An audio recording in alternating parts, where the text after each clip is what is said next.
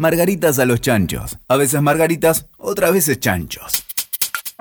La globalización que nosotros tenemos hoy, el contacto constante y la este, migración de gente de un lado al otro, que también es constante, también favorece que las cosas se distribuyan obviamente muchísimo más rápido. Pero también hay cosas que son más rápidas para todo. Vos fíjate, toda la información que se generó en estas últimas semanas, la verdad es que esto se va a terminar y digamos, no sabemos cuándo, pero se va a terminar. Y lo importante es que la mayoría de la gente no le va a pasar nada, ¿sí? O sea, porque la mayoría de la gente que se pesca el virus no tiene graves problemas. Pero el tema es si nosotros podemos proteger a aquellos que sí tienen más riesgo de que le pase algo, entonces hagámoslo. Hola, ¿cómo va? Somos Margarita Los Santos. Esta vez no sé cómo se escuchará, cómo nos escucharán, porque estamos grabando este episodio de manera virtual, cada uno en su casa. Eh, estamos respetando la cuarentena que nos impuso la aparición de esta pandemia. Soy Karina Honorato y tengo el, el lujo de estar enfrentando esta charla con Romina Lipster Romy, ustedes lo saben, es nuestra pediatra, investigadora, científica, una gran comunicadora, una persona que nos va a sacar todas las dudas, que nos va a contar un poco qué está pasando hoy, cómo vivió ella hace 10 años la otra pandemia en la que estuvo involucrada, investigando y estudiando, cómo nos encuentra hoy esta, qué significa una pandemia para nosotros, simples mortales, eh, y cómo nos encontrarán en el futuro, cuáles serán las herramientas que debemos construir para la próxima, porque, bueno, desde la historia de todos los tiempos, las epidemias han azotado a la humanidad de diferentes maneras y, hemos ido aprendiendo. Romy es una de esas personas que se dedican a estudiar y a aprender y a enseñarnos cómo nos tenemos que parar frente a estas situaciones. Romy, ¿cómo va? Hola, Cari, ¿cómo estás? Bien, todo bien, encerrada, eh, limpiando todo por N veces, pero... Yo también. pero bastante más, pese a toda la eh, incertidumbre que esto me genera, como nos genera a todos, bastante más tranquila que de lo que debe estar siendo tu vida en este momento, ¿no? Y, a ver, ¿qué te puedo decir? Yo creo que son esos momentos que, para, tal vez para los que nos dedicamos a esto, uno se imagina y finalmente pasan, ¿no? Estar en estado de cuarentena, vivir una cuarentena, es algo que uno lee por ahí en los libros o, en los artículos este, científicos, pero una cosa es la teoría y otra cosa es vivir la pandemia. Hoy es 23 de marzo, estamos grabando esto el 23 de marzo. Los primeros casos aparecieron en diciembre del coronavirus en China. El 11 de marzo, la Organización Mundial de la Salud lo declara pandemia. Los países actuaron, eh, depende del país, de la idiosincrasia, de las características, pero a una velocidad de respuesta muy impresionante. Impresionante, tal cual.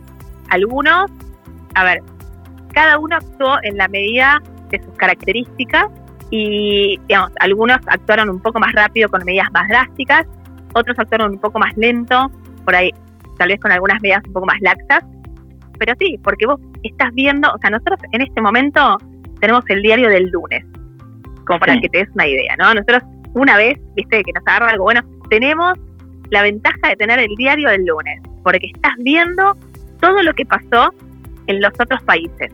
Entonces, te, te, puedes fijar perfectamente cuándo empezaron a implementar medidas, cómo testeaban a la gente, a qué gente testeaban, qué medidas exactamente pusieron y, y podés ir viendo qué viene funcionando y qué no. Entonces puedes ir tomando decisiones basadas en lo que estás viendo, que es algo que está pasando, digamos, unas semanas previas a que a vos te llegue todo. Entonces, te permite también, además de la información que eso genera todo el tiempo científica, te permite ir tomando decisiones diferentes. Y obviamente cada país es distinto, tiene una cultura distinta, un gobierno distinto, una ideología diferente. Entonces, la idiosincrasia también de la comunidad, de la gente, es, un factor súper importante. Porque vos perfectamente podés tener el virus, se, obviamente tiene su, su biología y sus características propias, sabemos cómo se transmite, sabemos cuántas personas infecta en una comunidad donde nadie tiene defensas. Si metes una persona infectada, cuántos secundarios te da. Ahora, todo eso bárbaro. Podemos aprenderlo y, podemos, eh, digamos, perfectamente estudiarlo. Pero si vos no tomás conciencia y la gente se sigue juntando y le das lugar a ese virus para que se siga transmitiendo, obviamente se va a transmitir. Ahora, el virus puede tener la biología que tenga y puede causar, no sé, de dos a tres infecciones por cada infectado que hay. Pero si la gente no se junta, no pasa. Y eso es súper importante, porque para disminuir la transmisión y, disminuir la diseminación de una pandemia, el factor social es clave y cómo la, cómo la comunidad tome conciencia y, y haga lo que hay que hacer.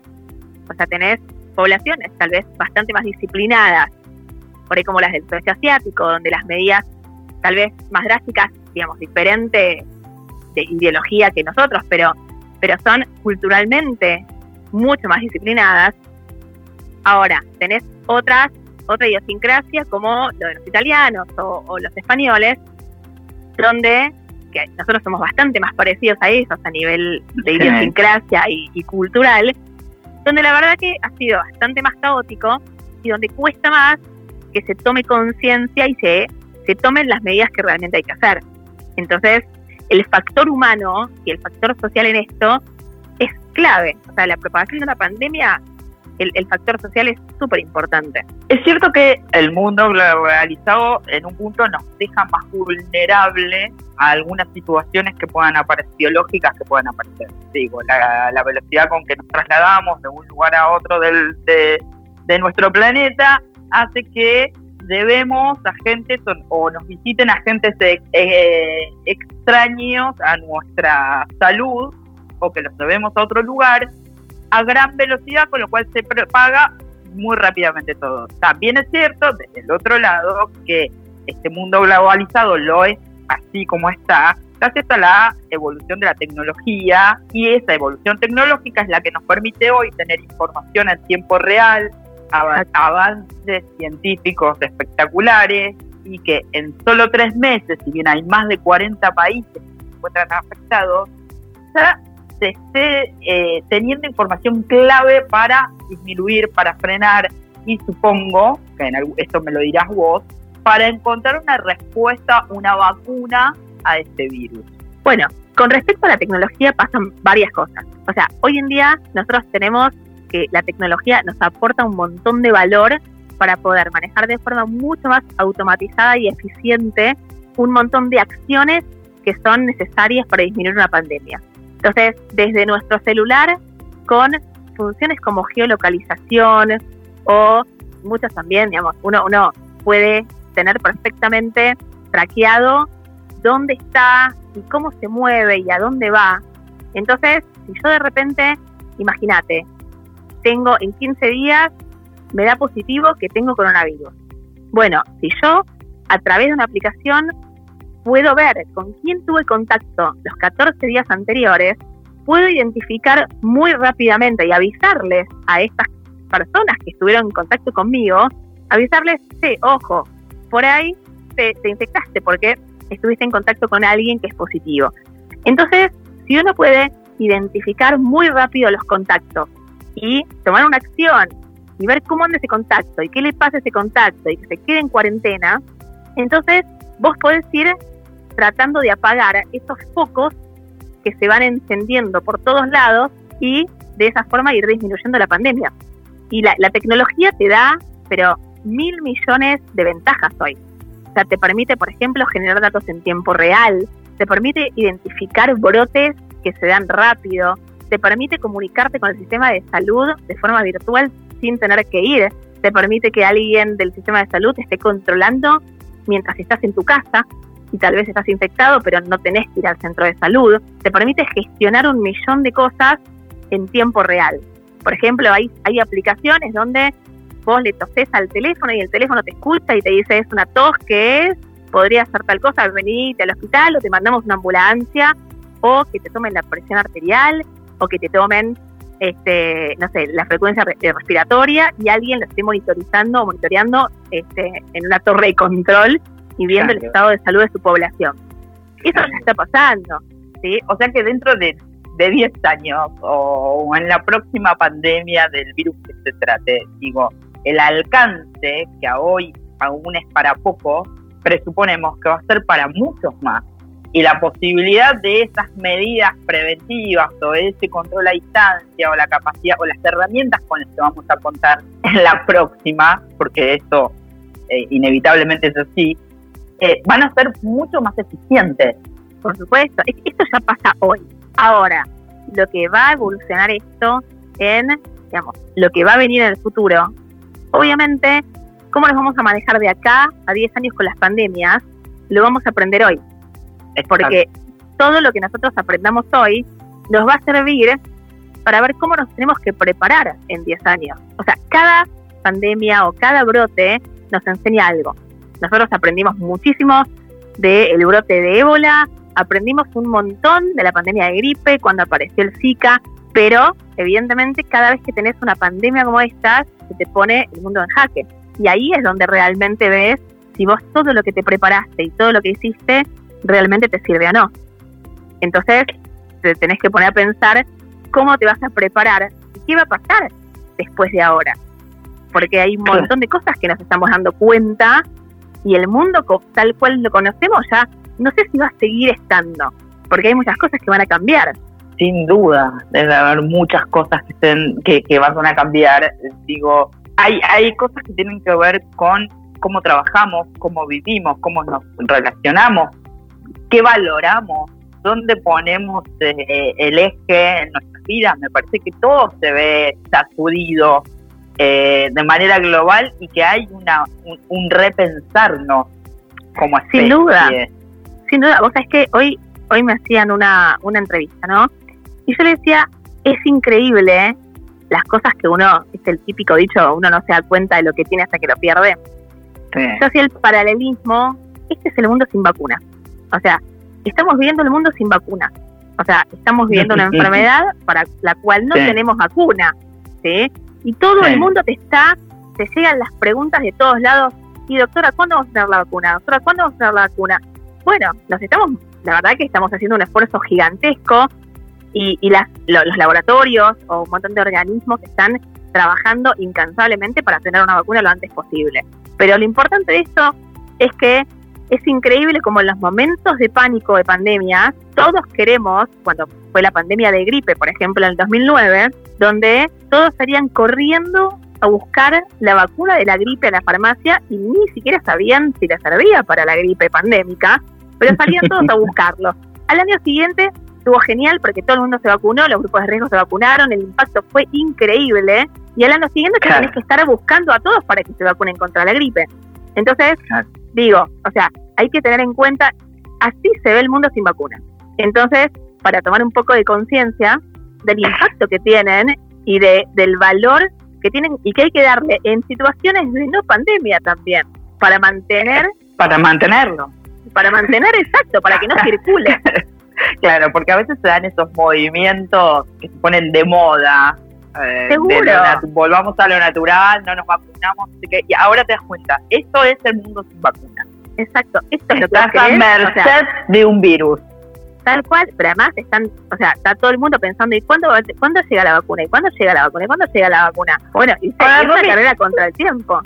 Total, esto es un aprendizaje en muchos sentidos. Vamos a los números. Yo estoy mirando que hay 372 mil y pico de, casos confirmados, de los cuales, bueno, hay 100 mil que se recuperaron, se curaron, y hay 16 mil muertos. Digo, con estos números pareciera que el impacto fatal no es tan grave, ¿no? Hay una mirada de, de se escuchan, bueno, pero en realidad no es tan grave, se muere gente de esta enfermedad, de aquella otra, sí, es verdad, es, cierto. Ahora, ¿por qué es tan importante la prevención? Digo, la pregunta sí, es, es, una pregunta es, es, una pregunta muy interesante porque nos hace entender algo algo que es fundamental.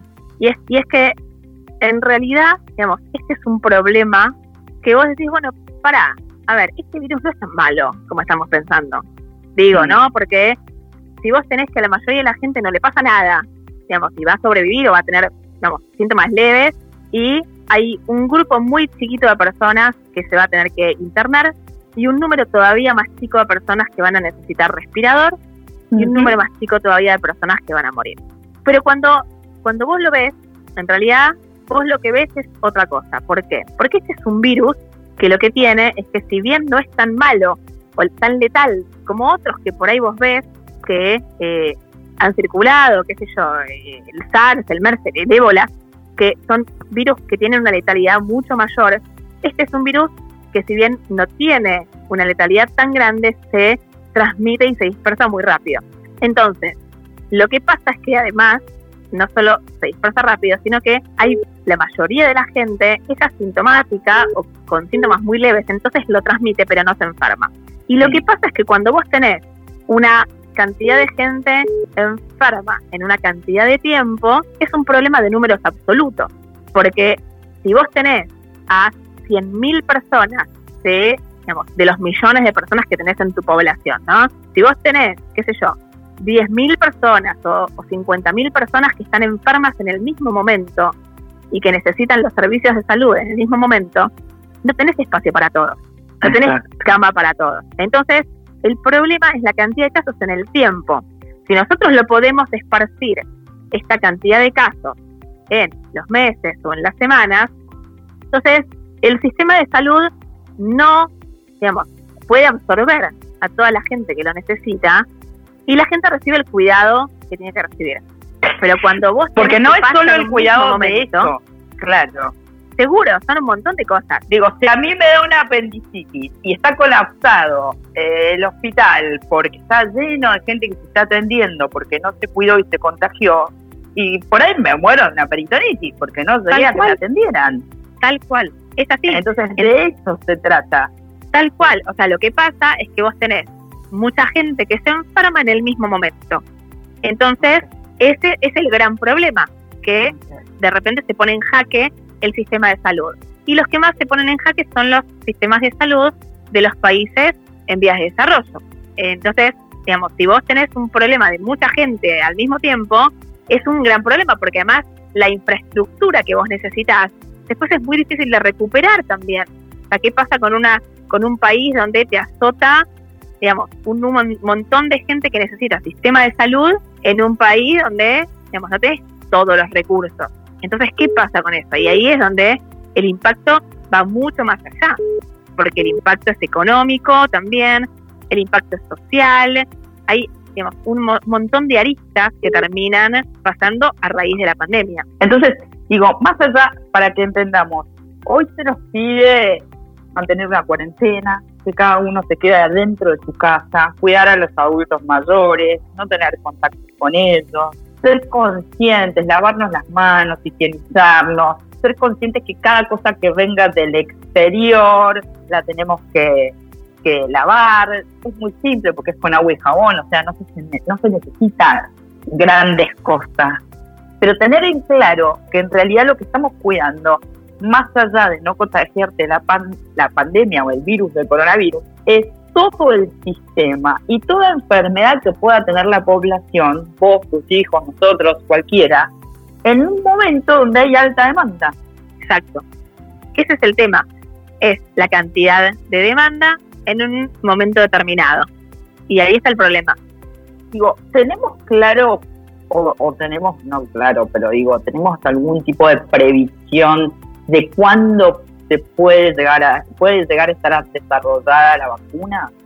Mira, lo que se está hablando ahora, básicamente se están haciendo esfuerzos maratónicos, ¿no? Porque se trata de una enfermedad que está afectando a una enorme población. Entonces, un montón de organismos y compañías están trabajando de forma articulada, cosa que está buenísima porque uno realmente lo ve en los momentos donde urge, la gente colabora y es solidaria y se ponen todos al hombro, Y la verdad es que se está hablando como algo, digamos, optimista, tener una vacuna tal vez en los próximos 12 meses. Ahora, hoy, hasta que tengamos una vacuna en los próximos 12 meses, tenemos que asegurarnos de llegar a la vacuna y de proteger a todas aquellas personas que están en, más en, mayor riesgo de tener una enfermedad grave. Entonces, eso empieza por cada uno de nosotros, porque vos perfectamente puedes tener una normativa y que te digan, digamos, cuarentena y que tengas que quedarte en tu casa, pero si la gente no lo hace y no toma conciencia de lo importante que es, entonces es muy difícil que podamos llegar lo mejor posible hasta que esté desarrollada la vacuna. Y eso es importante. Ahora, otra cosa que quería consultarte. El momento, la estación, en el momento del año en el que estamos, que, que recién acaba de comenzar el otoño, ¿implica que se puede potenciar este virus en los próximos meses? ¿Tiene que ver con la temperatura o no? Mira, no hay, no hay respuesta para esa pregunta. Lo que estamos viendo es que obviamente puede ser que la temperatura te afecte, como, como afecta, digamos, muchas veces a los virus, pero en este caso no, no pareciera tener un gran impacto a, juzgar por cómo se está diseminando por todos lados.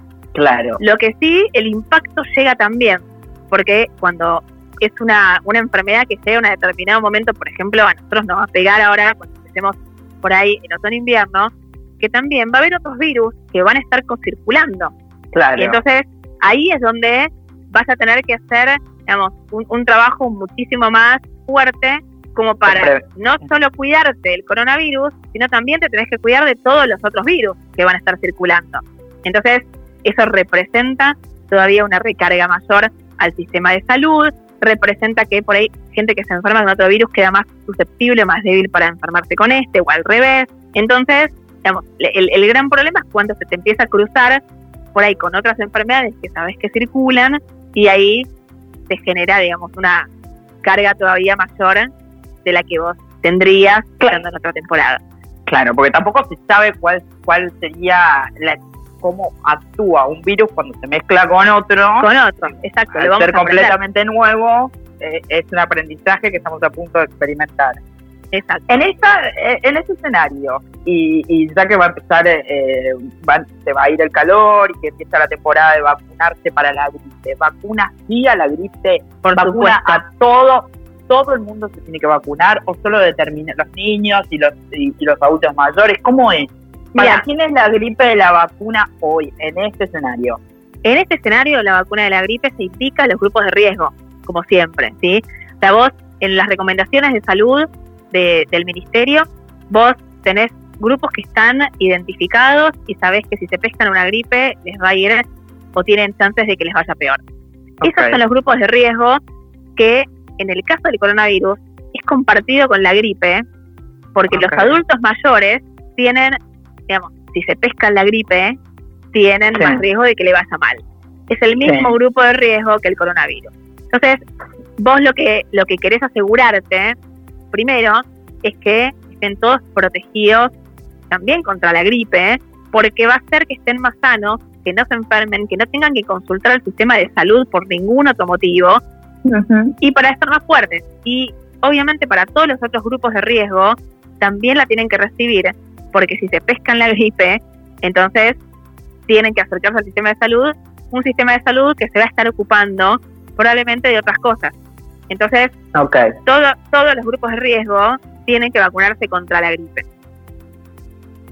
Vamos a pasar en limpio, vamos a ir cerrando eh, este encuentro y esta charla que, nos debíamos, donde la verdad es que nos, nos un montón sobre todo las razones. Digo, es muy difícil para quienes no estamos metidos en este mundo tratar de entender qué es un virus, por qué nos ataca, cuáles son las causas, a quién le tenemos que echar la culpa, cómo tenemos que actuar, qué escuchamos, qué, qué tomamos de todo el material que andan dando vueltas, qué información sí, qué información no. Entonces, como pasar en limpio esto para decir, nos tenemos que cuidar, ¿por qué? No porque nos vamos a morir de coronavirus, nos tenemos que cuidar porque si no, el sistema de salud puede no estar listo para recibirnos ante cualquier eventualidad. Exacto. ¿Sí? Digo, tenemos que cuidar a los grupos de riesgo, que en este caso por lo que se demostró hasta ahora, son los adultos mayores y los que tienen algún tipo de patología adicional, ¿verdad? Correcto. Entonces, tenemos que tomar conciencia que nuestra actitud es la que influye. Si nos dicen que no, tenemos, no podemos salir, no salir. Si tenemos que lavarnos las manos 50 veces por día, lo hacemos, no pasa nada. Intentamos organizar nuestro trabajo en la medida de lo posible. Quienes tienen la oportunidad de hacerlo de manera remota, de manera remota. ¿eh? Y entender que esto va a tener fin, que no va a ser eterno. Esto va a tener un, momento en que se va a controlar, que va a terminar, pero de qué manera llegamos a ese momento lo más protegidos posible, ¿sí? Exacto. Y, eh, lo que decís es muy cierto. La verdad es que esto se va a terminar y no sabemos cuándo, pero se va a terminar. Y lo importante es que la mayoría de la gente no le va a pasar nada, ¿sí? O sea, porque la mayoría de la gente que se pesca el virus no tiene graves problemas. Pero el tema es si nosotros podemos proteger a aquellos que sí tienen más riesgo de que le pase algo, entonces hagámoslo. Y está en nosotros tener que cuidarlos a ellos. Si cuando vos te estás cuidando a vos, estás cuidando al otro. Si podés no salir, no salgas. Si puedes quedarte en casa y hacerte el trabajo mejor. ¿sí? Y tratar de cada uno poner su granito de arena para que esta situación resulte lo mejor posible. Porque depende de cada uno de nosotros. De acá no sabemos cuándo va a terminar exactamente la cuarentena, la cuarentena, este, este, este aislamiento social preventivo obligatorio está determinado hasta el 31 de marzo. No sabemos si la próxima semana las autoridades sanitarias dirán, bueno, en realidad necesitamos extenderla un poco más. No es esperar, no volverse loco, entender que están actuando para cuidarnos en el tiempo, para cuidarnos a todos eh, y respetar lo que se nos pide que en realidad es mínimo, es mínimo. O sea, hay, hay gente que de verdad la está pasando muy, mal por muchas otras razones. Que solo se nos pida quedarnos en nuestra casa, no socializar, tener el mínimo contacto exterior posible, es realmente un esfuerzo menor el que tenemos que hacer. Tal cual. Y también es muy importante el rol de las autoridades este, en, marcar cuál es el paso a seguir que la verdad que lo han hecho, en este caso lo han hecho muy bien, este, pero no solo depende de eso, sino también hay que cuidar no solo a los grupos de riesgo que hablamos siempre, sino también a los que están en el frente de batalla, ¿sí? a los agentes mm. de salud, a los médicos, enfermeros, a todos aquellos que están atendiendo a los pacientes, están en los hospitales. Es fundamental que los cuidemos a ellos también, porque ellos son los que nos están cuidando a nosotros y están cuidando a la gente que la pasa mal. Entonces, eso es súper importante. La verdad es que yo debo decir que para mí, desde, mi mirada periodística, netamente, en Argentina se actuó eh, muy rápido, mirando lo que pasaba afuera. Siempre se puede mejorar, siempre se pueden tomar decisiones que, que sean mejores, pero me parece que fue muy rápido, que fue efectivo. Creo que la sociedad en su gran mayoría lo entendió así, que nos vimos en el espejo de Italia y nos dimos cuenta que no queremos ser Italia, aunque la sangre nos corra sangre latina, eh, la vena nos corre sangre latina, no queremos ser Italia y entonces estamos siendo mucho más respetuosos y conscientes. Será cuestión de tener un poco más de paciencia, de ver cómo va evolucionando. Solo te voy a preguntar cómo salimos el, el día después. Lo que sí, Romy, me gustaría es que nos comprometamos a que esta charla la tengamos un poco antes de que se termine eh, la cuarentena para ver cuáles son las precauciones, cuál va a ser la vida y cómo vamos a tener que transitar esa salida como sociedad y qué se va a esperar de nosotros en, ese proceso post cuarentena. Me parece perfecto. Bueno.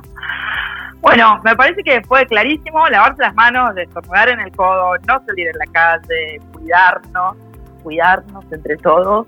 Yo me quedo en casa, Romy se queda en casa. Romy, que está trabajando las 24 horas, lo está haciendo desde su casa, con un nivel de profesionalismo como ella habitualmente hace, que trabaja 20 horas por día, y además hizo un rato para charlar con nosotras. Gracias, Romy. No, gracias que a vos. Tener, tenerte como una margarita a mí me llena de orgullo y me da una tranquilidad escucharte que no te puedo decir. Bueno, me alegro, me alegro. Es importante, la verdad que es importante estar tranquilo seguir las indicaciones y, saber que se está haciendo todo lo mejor posible, pero cada uno tiene un rol, todos lo tenemos que cumplir para salir de esto lo mejor posible. Así es, a cumplir nuestras responsabilidades. Esto fue un especial virtual, un, especial remoto de Margaritas a los Santos. Lo grabamos de manera remota. Por un lado está Chapa, por allá de lejos, con la consola grabando, Romy en su casa, yo en la mía, y así estaremos mientras dure la cuarentena. Ha sido un placer compartir este momento porque me parece que lleva claridad, tranquilidad y un poco de conciencia. Nos volvemos a escuchar pronto. Búsquennos en todas las redes como Margarita Santos. Gracias. Escuchaste Margaritas a los Chanchos. WeToker. Sumamos las partes.